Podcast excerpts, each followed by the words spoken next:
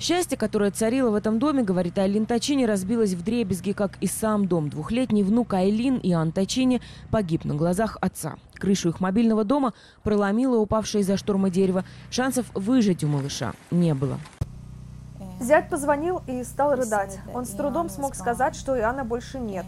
Услышав это, я выскочила из своего дома и побежала в дом дочери. Я не могла прийти в себя, не могла поверить во все это. Не укладывалось в голове. Все раздавлены. Самый страшный кошмар, который может случиться в жизни родителей, это гибель их ребенка. Спустя несколько часов на дом семьи Тачини упало второе дерево и убило любимого кота Иоанна.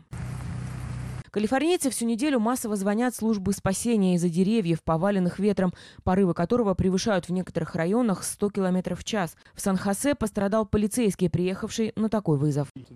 Офицер получил травмы, но его жизни в данный момент ничего не угрожает. Сильные волны разрушили несколько пирсов в округе Санта-Крус.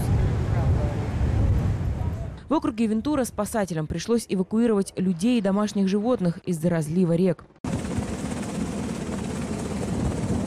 Эвакуированы жители районов, расположенных неподалеку от реки Русской на севере Калифорнии. Две недели назад уровень воды в реке был примерно сантиметров 30. Посмотрите на нее сейчас, это безумие. Не советую сейчас приезжать сюда без острой необходимости. Свой нрав в период шторма река уже показывала, говорит Карен Диван. Тогда она эвакуироваться отказалась, о чем жалеет до сих пор. Дороги затопят, аптеки закроются, все перестанет работать, а спасатели будут очень заняты, и вам придется самим решать все. Во время наводнения 5-7 дней нет света, тепла, нет продуктов, ты мерзнешь и злишься. А потом думаешь, что я тут делаю, почему не уехал?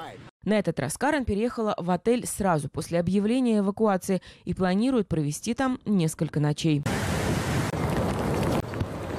Оборванные линии электропередач, размытые дороги и затопленные населенные пункты – вот что оставил после себя шторм. Ученые говорят, что даже такие штормы не способны полностью вывести регион из состояния засухи, установившейся в штате несколько лет назад.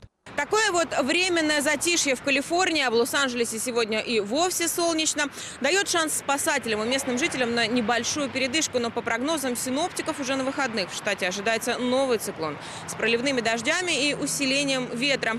Очередное штормовое предупреждение объявлено по всей Калифорнии. Ангелина Багдасарян, Вазген Варжебетян, «Голос Америки» из Калифорнии.